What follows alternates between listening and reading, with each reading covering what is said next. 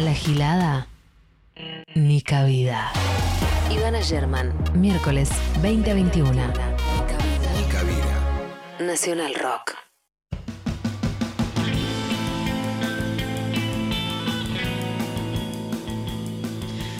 Bueno, bueno, bueno, muchas cosas han pasado esta semana en, en nuestra agenda. Empezando por el programa que hicimos la semana pasada en Nica Vida sobre amor romántico y telenovelas, que ha, ha sido un hito. Obviamente ha sido un hito. Está en Spotify, lo pueden escuchar cuando quieran, como todas las emisiones de Nica Vida en Nacional Rock. Bienvenidos todos a este nuevo capítulo, a este nuevo miércoles hasta las 9 de la noche. Nos quedamos hablando precisamente, como decía hace instantes, de una serie de cosas que hacen a, nuestra agenda, a la agenda de género, y que pasaron en la última semana. Una de recién, titular en portada de Infobae, personal doméstico, así titula Infobae, el gobierno definió un aumento salarial del 42% y se reconocerá por primera vez un 1% por antigüedad, digamos, aún en trabajos formales, aún, aún trabajadoras domésticas eh, con registro formal no contaban con este derecho de que se les pague más por la antigüedad como el resto de los trabajadores. El incremento se va a dar en cuatro tramos entre junio y marzo de 2022. Eh, va a haber un plus del 2% por eh, residencia en zona desfavorable. Y recordemos que, según la Dirección de Géneros del Ministerio de Economía, el 21,5% de las asalariadas son trabajadoras de casas particulares, digamos, de las mujeres que trabajan, un quinto trabajan en casas particulares y de todas las personas que se dedican a esto, valga la redundancia, el 96,5% son mujeres. Por lo tanto, este incremento salarial tiene una, eh, eh, un peso fuerte en el universo eh, como mínimo femenino. No quiero, quiero decir ni la palabra femenino. Se entiende a lo que voy, en las condiciones de vida de muchísimas mujeres. Por otro lado, eh, esta semana tuvimos sanción de la ley de equidad de género en los medios. A partir de ahora, los medios públicos van a tener que representar las diversidades de género en sus plantas, ¿no? Sus plantas de trabajadores, no en las notas que cubren, sino en sus, eh, en la gente que contratan. Y se premiará a los privados que también lo hagan. Más tarde vamos a hablar con Danila Zayek, nuestra compañera integrante del área de géneros de Radio Nacional, sobre eso. Eh, otra noticia importantísima que nos llenó de algarabía a todos los que tenemos algún tipo de preocupación por esta causa es el cupo laboral trans que tuvo media sanción en diputados y mañana al mediodía, eso también es noticia de hace un rato, mañana al mediodía se va a tratar en comisiones en el Senado para intentar darle dictamen. Ayer hubiera sido el cumpleaños de Loana Berkins, que es uno de los nombres que lleva la ley, ¿no? Eh, Loana y Diana Zacayán. Leí un hilo muy lindo en Twitter de Marce Gutiérrez, su arroba es querosene y fuego, que cuenta eh, la deriva familiar de Loana, la deriva migratoria, la laboral eh, y con su comunidad hasta convertirse en la primera travesti en trabajar en el Estado eh, y además tiene un archivo fotográfico hermoso, así que les recomiendo ese hilo que, que puso ayer, que está bastante a la vista, arroba querosene y fuego. Eh, lo disfruté mucho, disfruté leerlo, disfruté verlo, disfruté conocer cosas de la vida de Loana que no conocía. Y por último, una noticia que llegó a última hora del miércoles pasado, en realidad, casi que mientras estábamos haciendo el programa, que es que finalmente entra en funcionamiento la ley de talles. Eh, ¿por, qué, por, qué, esto sería una cuestión de género? Bueno, básicamente porque las mujeres son las principales destinatarias de eh, los, los, objetivos de consumo, somos las principales consumidoras y sobre todo somos las que más cargamos con eh, los estereotipos de los que ya se ha hablado tanto, eh, de género, de estética, las que estamos obligadas a entrar en talles únicos o no puede, es incomprensible una curva de talles porque varía eh, infinitamente de un lugar al otro. somos, no sé, nos dicen cuánto tenemos que medir de todos lados, cuánto tenemos que calzar de zapatos, todo, cualquier cosa que se corra de ahí nos hace dignas de todo tipo de desprecios, sean comerciales, humanos y demás. Así que es una gran noticia que, que entre en funcionamiento la ley de talles, quizás en un plazo extenso, pero finalmente va a haber un estudio antropométrico que eh, va a generar una norma. Quizás un concepto, el de norma, el de lo normal, es una cosa a la que el feminismo le pelea, pero en este caso es eh, para celebrar la estadística, justamente porque ya existe una norma de facto, que hay que pesar 40 kilos, esa es la norma, eh, que hay que tener determinado tipo de cuerpo generar una norma que de mínima tenga algo de estadístico más que de marketing, que tenga algo que ver con los cuerpos que existen en Argentina, eh, bueno, está, bueno, porque sorpresa, no entramos todos en detalle único.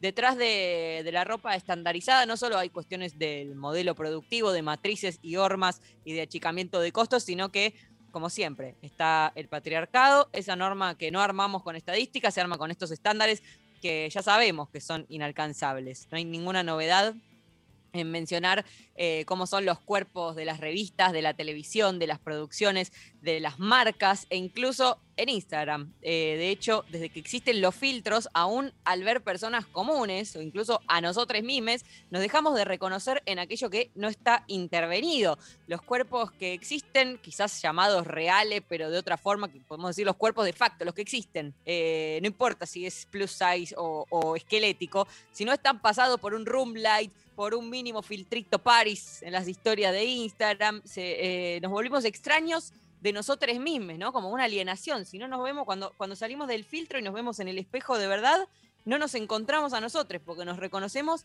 en esa intervención de la técnica, si se quiere. Eh, en ese desfase que se genera, no podemos menos que sentirnos siempre ajenos a nosotros, sea por el tono de piel, por carnes que se tocan y nos dicen que no deberían tocarse, por la forma de la cara, la suavidad de la piel. Somos extraños ya no al cuerpo de los demás, sino también al nuestro. Eh, si hubiera que poner un eslogan sería frustración garantizada, mucho más que satisfacción garantizada. Hagamos lo que hagamos, nos vamos a sentir mal. Y eso hablando incluso de quienes encajan en, la norma en la que venimos inmersos hasta ahora. Si además sumamos parámetros ya también largamente conversados como el gordo odio, la belleza hegemónica, lo blanco, lo cis, lo joven, bueno, básicamente el 70% quedamos doblemente alienados. Así que aunque tome mucho tiempo, celebremos que por fin se puede eh, estudiar cómo son los cuerpos que existen y que todos nuestros cuerpos tengan derecho justamente a vestirse, a ponerse zapatos y precisamente a existir.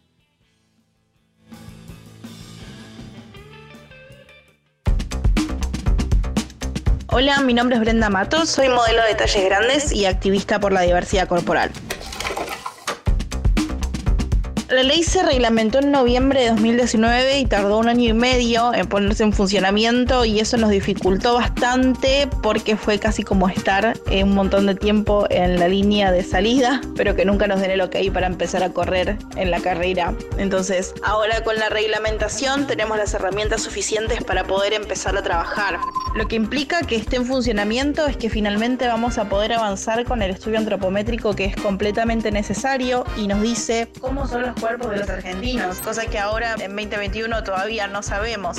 Y finalmente con esos datos vamos a poder tener una tabla de talles que sea coherente con nuestros cuerpos y aparte nos ayuda a normalizar, porque todas las marcas de indumentaria, independientemente de si fabrican, comercian o importan, van a tener que adaptarse a esta tabla. Entonces esto va a normalizar los talles y nos va a permitir encontrar siempre los talles de las mismas medidas independientemente de la marca en la que compremos. Es importante mencionar también que la ley de talles habla sobre la discriminación y no cumplir con ella va a ser considerado un acto discriminatorio, porque cuando hablamos de esta problemática de falta de detalles, no estamos hablando de un grupo de personas que tienen el capricho de ponerse una remera bonita, estamos hablando de que realmente esta falta genera mucha problemática en la vida de muchísimas personas y viene en parte también a solucionar esto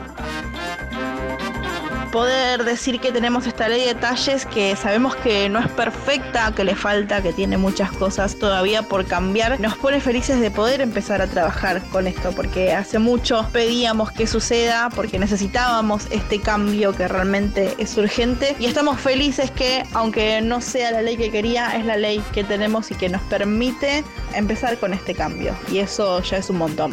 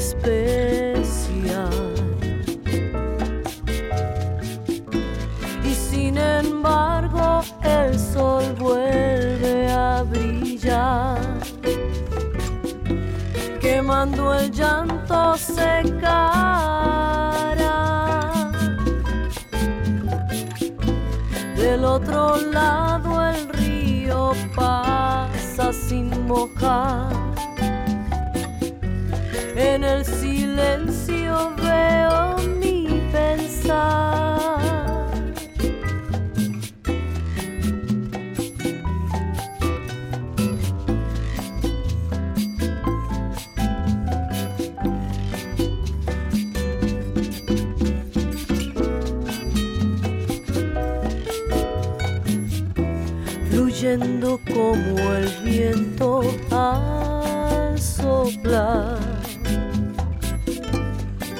En el mundo de los sueños somos la misma cosa buscando un lugar. Felicidad, ¿dónde estará?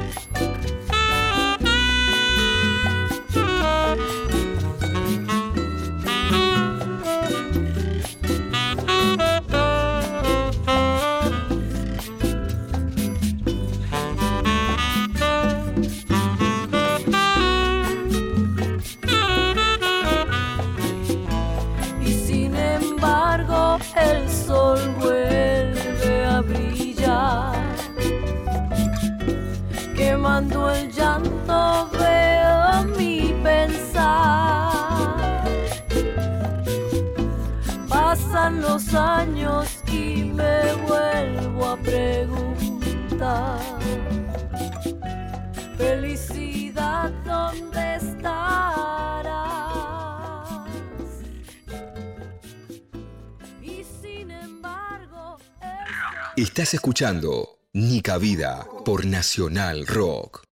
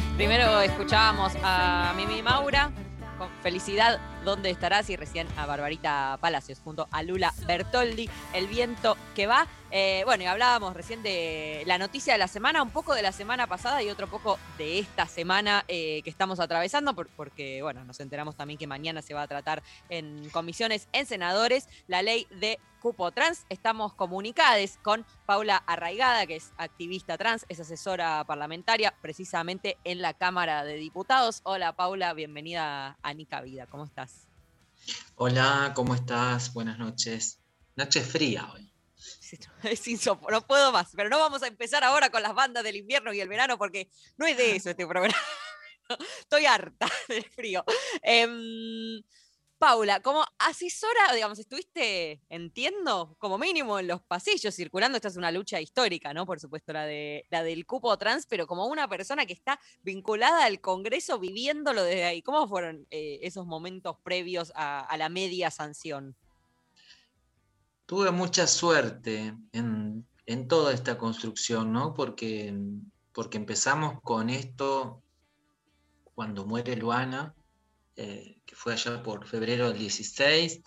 Hacía unos meses había muerto Diana Chacayán, Luana Berkins, Y hablamos de en la Eh, apertura. y, había- y habíamos quedado como con las luchas, eh, no truncas, pero sí con, con un gran vacío para ver cómo continuábamos. Un grupo de compañeras nos empezamos a juntar, empezamos a pensar en levantar eh, la bandera del cupo como una herramienta de reivindicación, que claramente lo es. Eh, y ahí empezamos a caminar de poquito y también pudimos construir esto, esto que después abrió algunas puertas que hasta ese momento por ahí no estaban tan decididamente abiertas, cuando se, se pudo concretar eh, un- una, una entrevista con, con la expresidenta Cristina Fernández de Kirchner, ella levanta el famoso cartel y ahí empieza toda una maratón donde las organizaciones partidarias, eh, sean oficialistas o sean de la oposición, los sindicatos, sean de un frente o de otro, y las organizaciones sociales se encolumnaron en, en esta lucha, ¿no? que necesitaba el corolario primero de un proyecto de ley y luego que llegara a la Cámara, todavía falta la Cámara Alta, pero que llegara por lo menos a un, a un tratamiento en, diputados. Esta es una, uno de los pocos proyectos, no tenemos muchos, pero digamos uno de los pocos proyectos que llegan a, la Cámara, eh, digamos, a tratarse en el recinto, que está escrito casi en su totalidad por las personas travestis y trans. Hubo primero una presentación de 12 proyectos, luego de esos 12 proyectos se hizo un proyecto unificado, tomando lo mejor de cada, de cada proyecto, pero sosteniendo siempre el mismo espíritu con el que nosotras lo pensamos, que es generar oportunidades donde nunca las, las hubo.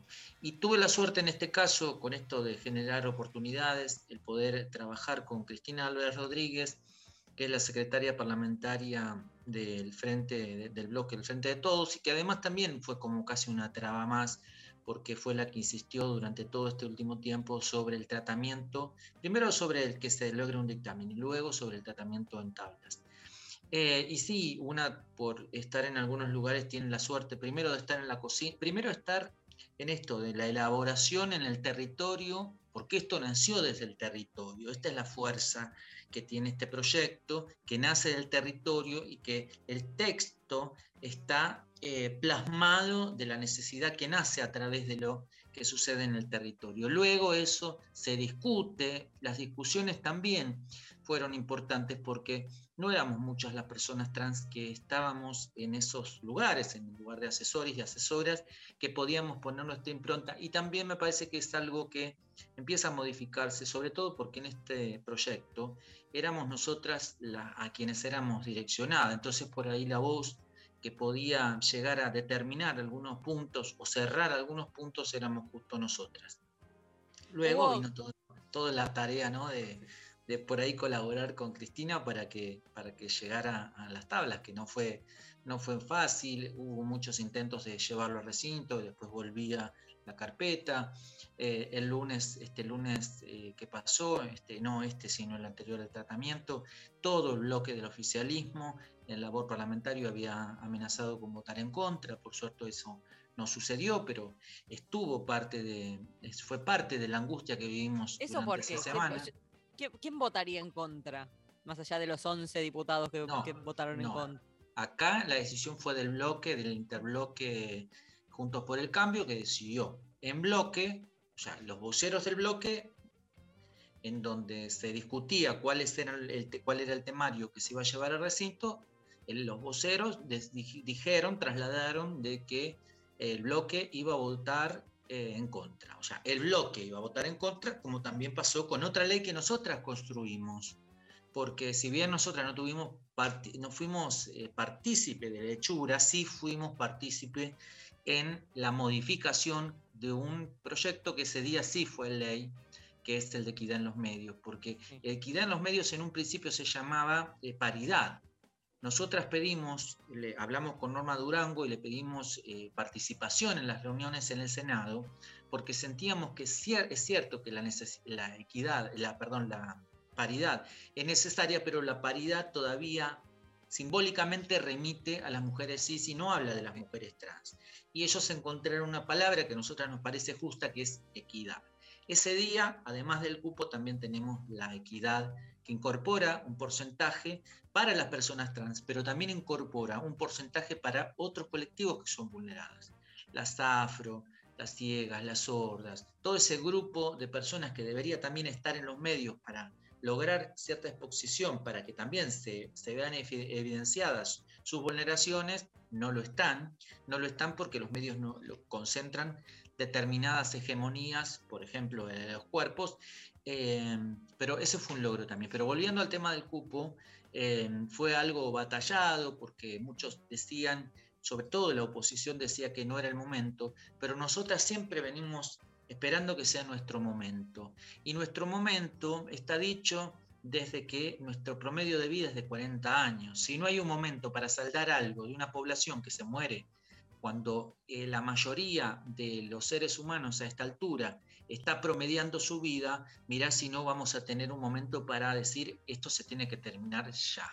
Bueno, Entonces, justo con esa veía. decisión llegamos.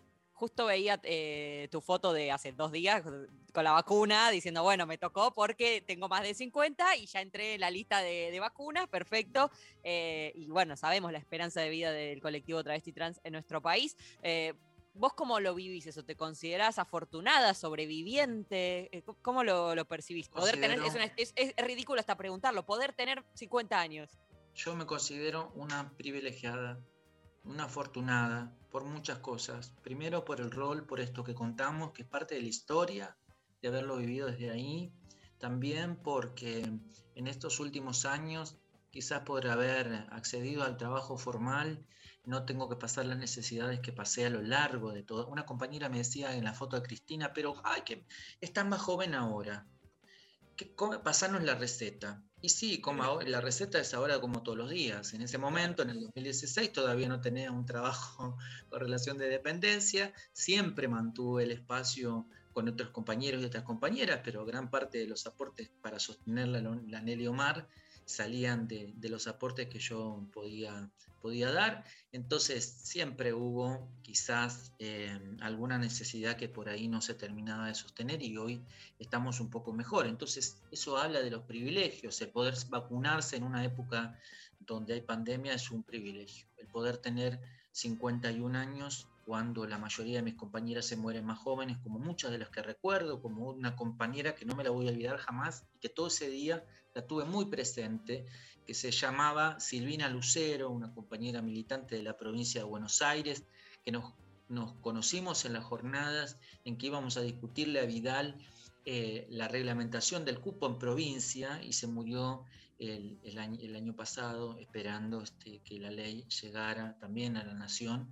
Se murió en el 2019, perdón, esperando que se reglamentara y esperando que, que, que también llegara a nivel nacional. Por esas compañeras una tiene la obligación de seguir luchando, pero también en esa lucha una no puede perder el lugar de en donde está, que debe ser agradecida y el agradecimiento debe ser mostrado no solamente con lágrimas, sino con la fuerza de la lucha, el poner la constancia, el no mirar el horario para ver cuándo se tienen que hacer las cosas, el tener tenacidad para que estas cosas se consigan, el ya estar pensando.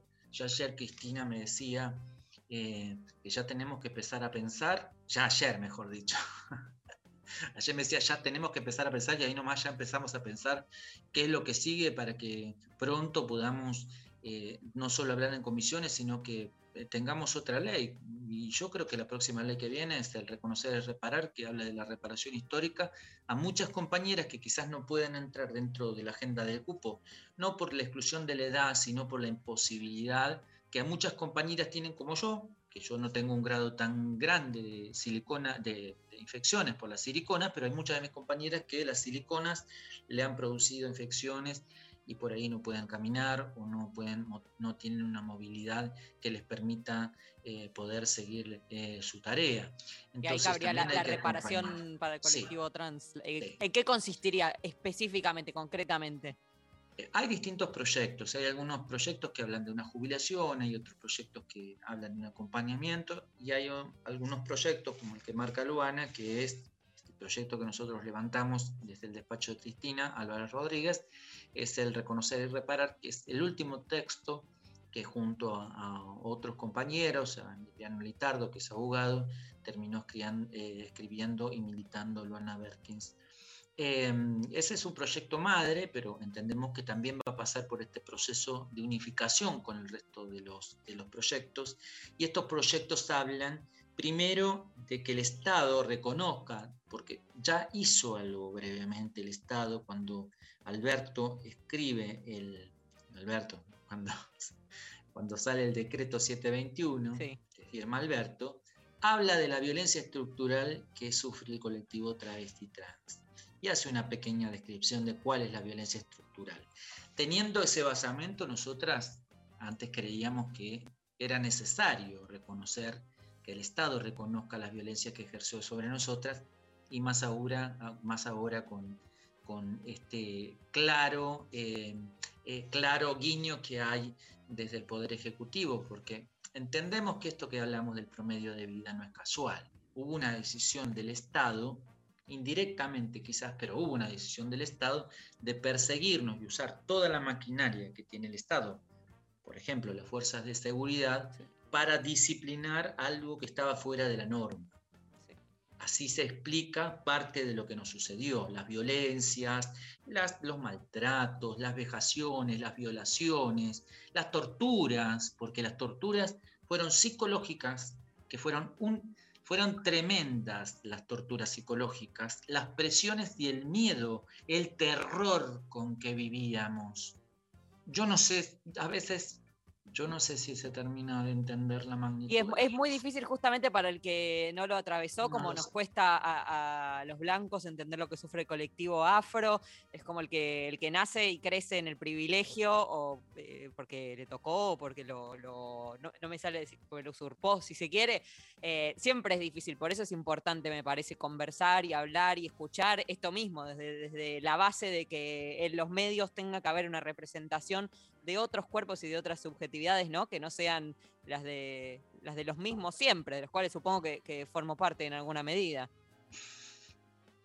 Bueno, vamos a ir abriendo un poco más el, el, abanico y en esa deconstrucción vamos también, o sea, lo importante es que generemos la oportunidad para que aparezcan las nuevas voces. Pero mira, te agradezco porque a medida de estos días han empezado a aparecer cosas que hasta ahora no tenía, no las tenía eh, puestas en palabras nosotras empezamos a trabajar también eh, la violencia institucional, del cual en un principio, cuando se arma la campaña sobre la violencia institucional, ya en el 2011, 2012, se hablaba de la violencia institucional que eh, sufren los pibes y las pibas por portación de rostro en, en los barrios, pero nunca se habló de lo que sufre el colectivo trans por, por su portación corporal, por su corporalidad. Sí, es por, es por existir. Mira, hace un ratito hablábamos de, de, la ley de talles y hay un hilo que conduce todo de esto que decís de lo que es normal, lo que se estableció que es normal, en lo que encaja prácticamente nadie,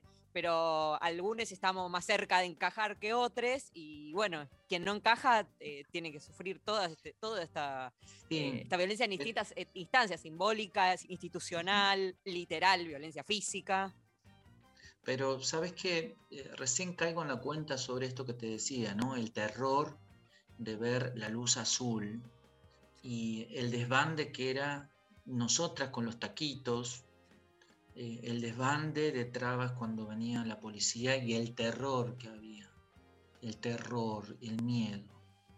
Eso algún día hay que curarlo, porque todavía lo sentimos cuando vemos eso, a pesar de que ya aquí, por lo menos en, en Buenos Aires, porque en otras provincias sucede todavía, pero aquí todavía vemos la luz azul y todavía en el cuerpo está ese miedo que existía antiguamente.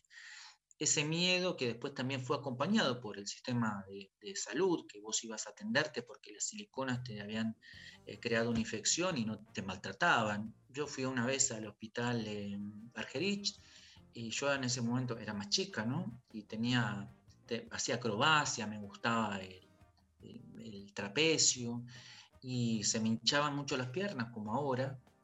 Eh, y fui a, fui a ver si se podía hacer algo con las siliconas y me dijo el doctor, con poca amabilidad, me dijo, mira, vos tenés que tener cuidado que no se te lastime porque te van a tener que, cortar las piernas. Así, con esa crueldad, este, de- hacen que nosotras nunca más hice trapecio, obviamente. Ante el miedo de que me corten las piernas, ¿qué iba a hacer? Sí, quizás vayas lo menos posible al sistema de salud también, porque te van a vulnerar. Exactamente. Y muchas no van por eso mismo, justamente, porque son maltratadas. Entonces hay que trabajar sobre eso y también sobre el maltrato que se sufre en las escuelas. Porque entendemos que los maestros y las maestras intentan, algunos y algunas, educar aún hoy con un poco más de libertad. Pero no existe la libertad plena, no existe cuando todavía hablan del binarismo, cuando no hay carteles que hablan de vos tenés la libertad de elegir quién sos, vos tenés la libertad de decidir sobre tu cuerpo, vos sos quien decide cómo sos feliz. No hay carteles. Vos no ves en una escuela que digan, sé libre, elegí lo que quieras mientras vos seas feliz, que nosotros te va- vamos a acompañar. No hay todavía eso. Todavía sigue siendo el precepto de eh, lo clásico, ¿no? El varón debe ser así, la mujer debe ser así. Eh, y no estamos nuestras corporalidades contenidas en eso. Mientras no podamos deconstruir todo eso, va a seguir existiendo. Por suerte vamos en un proceso que eso empieza, es, esa vieja, esa vieja, ese viejo patrón empieza a, eh, a, a romperse y empiezan a aparecer otras niñeces y otras que exigen la libertad de decidir. Pero mientras eso eh, llega, hay que tratar de contener a las que no lo tuvieron, a las que padecieron el miedo, a las que fueron torturadas, a las que las empujaban en pleno invierno, a, los corredores en las comisarías y las bañaban con agua fría, a las que llevaban presas y las tenían tres o cuatro días solamente para que le crezcan la barba y así humillarlas. A todas estas hay que, o como algunas que recuerdo que las hacían correr por, por en invierno desnudas, sacándoles la peluca por, medio, por el medio de Parque Patricios, para, para demostrarnos al resto que si nosotras no hacíamos lo que querían, nos iban a hacer esas cosas. Todo eso hay que repararlo. Hay que repararlo porque nosotras no tuvimos adolescencia, no tuvimos juventud y no tuvimos una adultez digna. Tenemos, esperamos tener por lo menos una vejez con acompañamiento y con un estado presente que haga que esas compañeras que padecieron por algo que no les correspondía, porque lo único que buscaron fue ser libres sin lastimar a nadie. Exactamente. Esperamos que el Estado tome cartas, las acompañen y que por lo menos en el último trayecto de sus vidas tengan una vida digna, como corresponde, como lo que hemos buscado siempre. Nunca hemos buscado ser algo particular. El cupo es porque hay una necesidad de, ir a responder algo que está sucediendo, pero nosotras siempre hemos querido ser igual a todos y a todas. Siempre hemos querido ser igual. Est- Estoy muy emocionada, la verdad, con todo lo que está diciendo. Yo esta semana estoy medio de lágrima fácil, pero eh, me está, se me está haciendo muy conmovedora esta entrevista. Lo último que te quiero preguntar, Paula, es em, mañana, bueno, se e- entra a senadores, se espera dictamen, se espera que se apruebe con la relativa facilidad que tuvo ahora en- en diputados, o bueno, siempre el Senado es mucho más conservador, se esperan más resistencias, ¿cómo lo ven? No, no, no. Antes de ayer estuvimos hablando, estuve hablando con Norma Durango y ella que es la presidenta de la Banca de la Mujer, la senadora Norma Durango, y em, ella hablaba de que no, están todas las condiciones para que mañana se dictamine y que pronto llegamos, lleguemos a, que se trate también en el recinto y que, que salga, porque hay un acuerdo y también creo que llega con una potencia enorme, ¿no? 207 votos son un montón.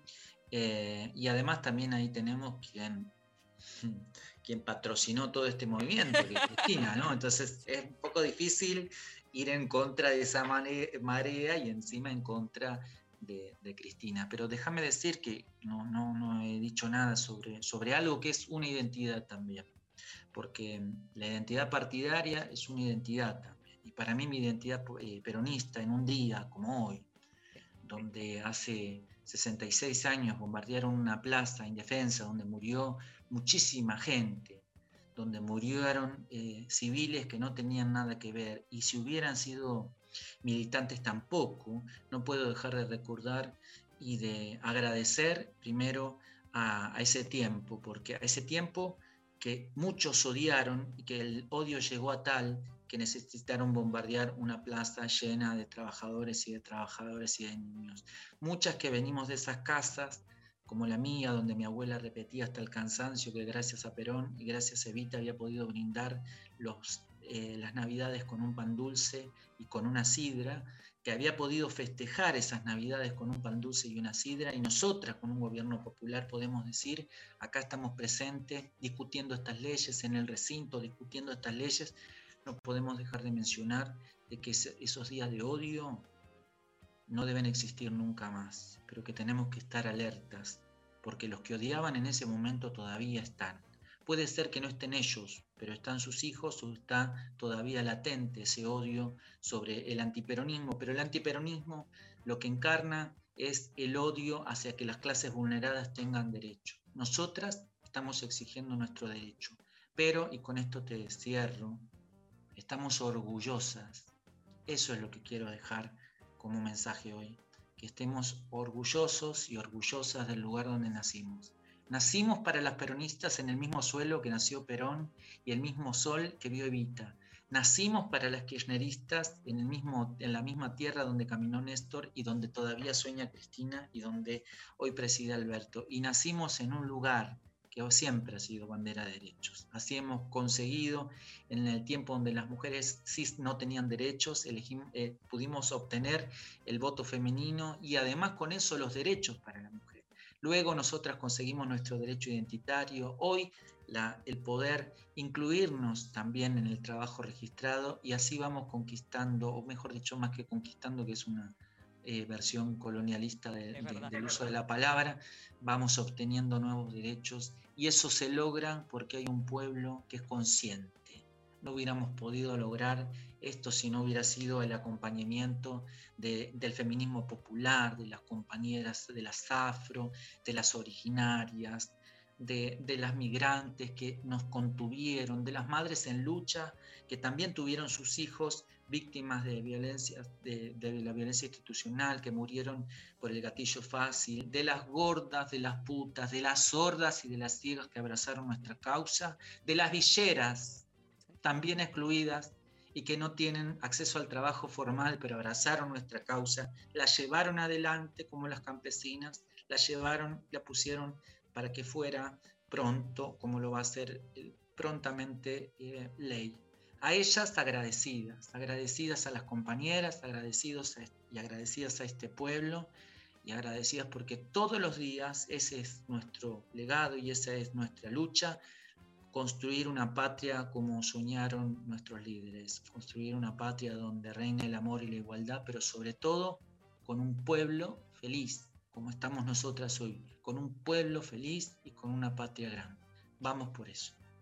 Paula, muchas gracias. Espero que de acá a uno o dos programas celebremos la, la sanción completa. Así será, de- de la así será. Te, te mando un beso enorme y que volvamos a hablar. Gracias, cómo no, cuando gusten. Hasta luego. Un besote. Era Paula Arraigada, activista trans, asesora parlamentaria en la Cámara de Diputados. Todavía nos queda por delante un ratito de Nica Vida. Nica Vida. Viviana Canosa sintonizó por accidente y le tuvo que agregar plomero líquido a su shot de dióxido de cloro. Nica Vida. Nica Vida. Ivana Sherman. Miércoles, de 20 a 21. 937. Nacional Rock.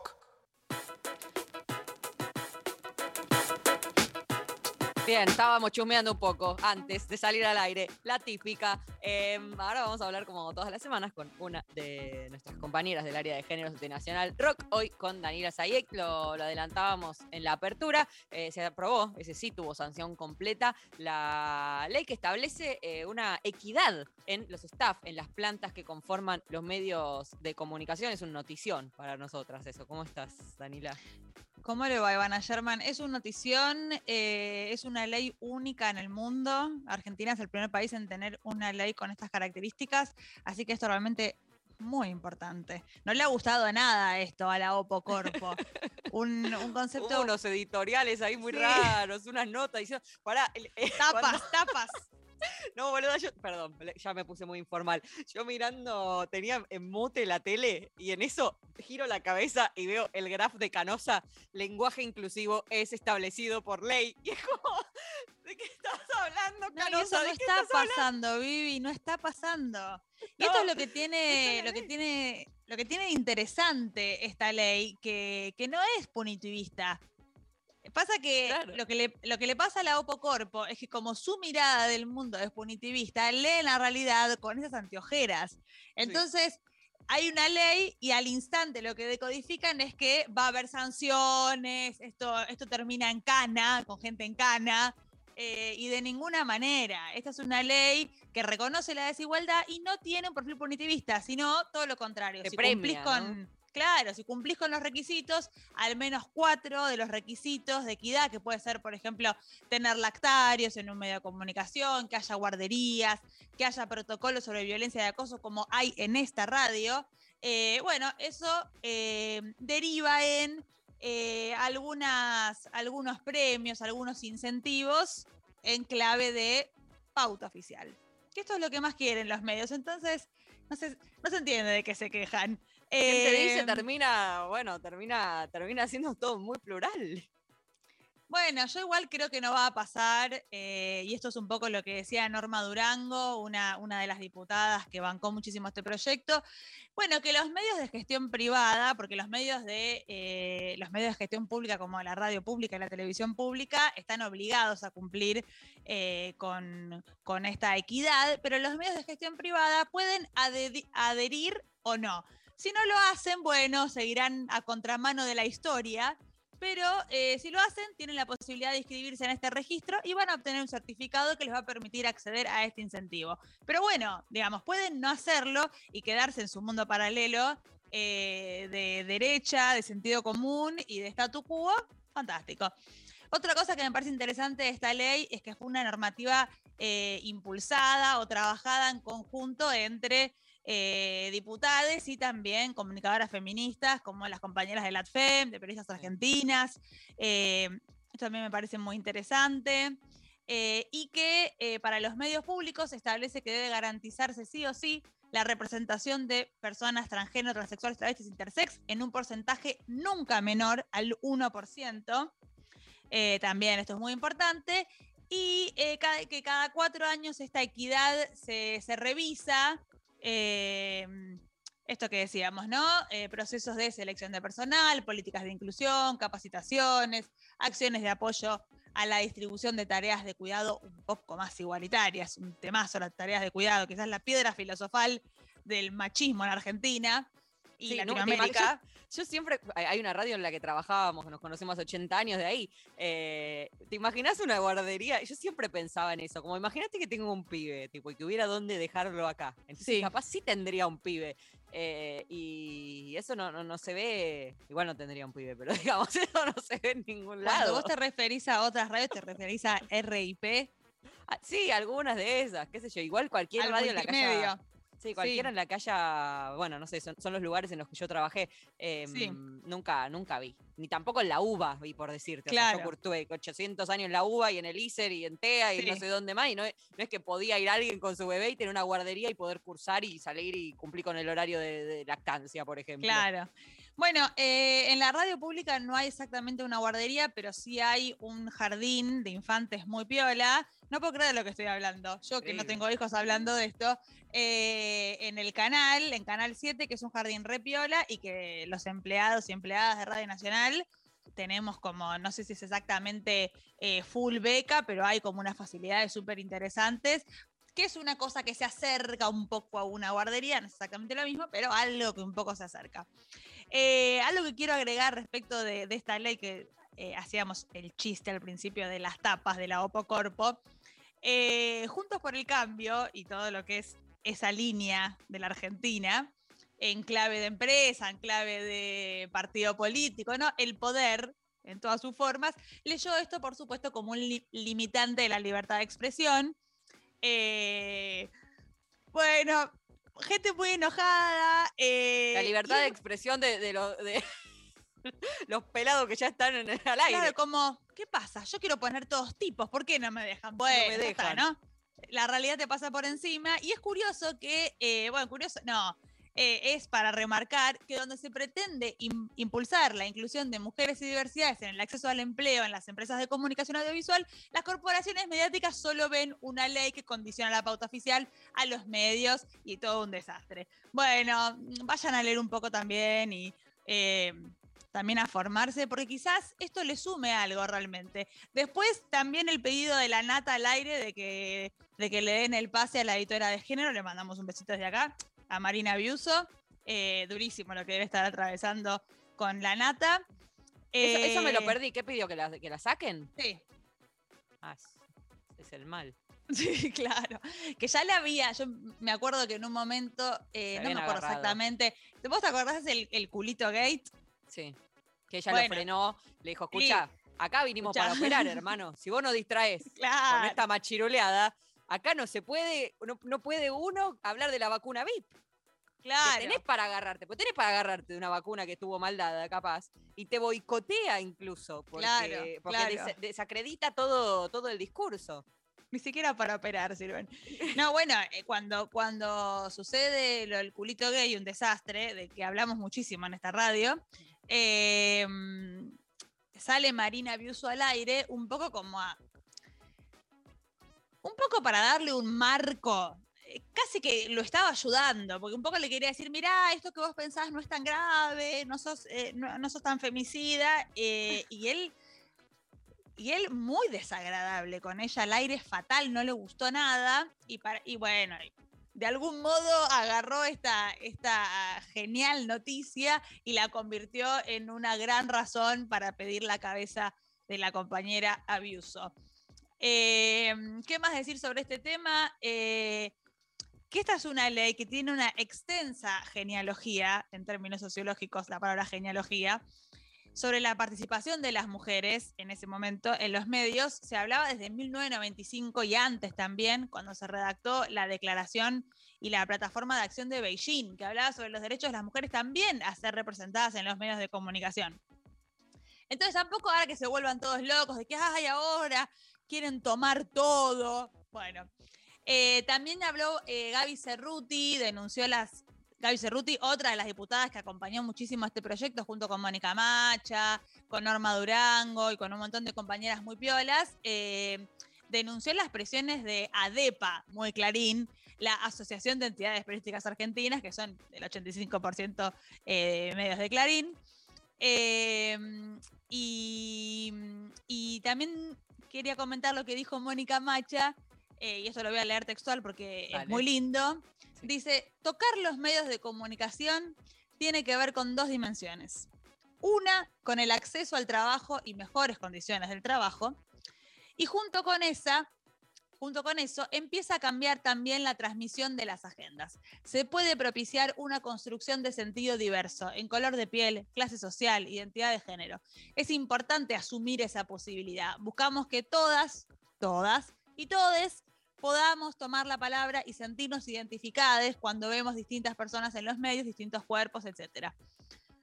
Eh, celebro muchísimo la ley y sé que va a ser muy difícil, muy difícil la implementación y muy difícil las peleas adentro de los medios para que esto suceda, pero bueno, ahí estaremos dando todas las batallas que haya que dar. Sí, dep- depende también cuando valoren los incentivos. Hay que ver de cuánta guita estamos hablando. Bueno, ahí se va a armar otra rosca. Igual, ni entrego, para dentro de un par de semanas. Eh, gracias. Bueno, esto, esto que se preocupen los dueños de los medios, Sí, estamos muy lejos de eso. Por suerte no nos pasa. Bueno, eh, Dani, hablamos, hablamos estas semanas, ¿te parece? Claro, cuando quieran. Un beso grande para vos y también para Laurita. Y para quien está esperando, que no sé quién es, pero le mando un beso Dai grande. Cardilli. Un, un beso enorme. Era Danila Sayek, compañera, integrante del área de géneros de Radio Nacional. Por ahora este programa casi que se ha ido. Resta saludar, bueno, acabamos de mencionar a Dai Cardilli que pone este, este ciclo en el aire. Dali Rombolá, gracias vieja, la verdad. Todas las semanas la rompes, ¿qué quiere que te diga? La rompes, es un orgullo que Lali produzca este programa. No sé ni para qué vengo yo, te digo. Con, con Lali alcanza y sobra, te digo la verdad. Mm, Hernán Espejo en la musicalización y Diego Rodríguez en la edición. Mi nombre es Ivana Sherman. El miércoles que viene, como todos los miércoles, nos encontramos de nuevo en este espacio que tenemos, que habitamos, que ocupamos por ahora en Nacional Rock. Nos vamos con Yami Safdi. Espero que así se diga. Flash. Cansé de portarme siempre bien, así que hoy quiero salir a romper, hacer todo eso que antes no me animé. Voy a playa a bailar como si no hay mañana, subirme a la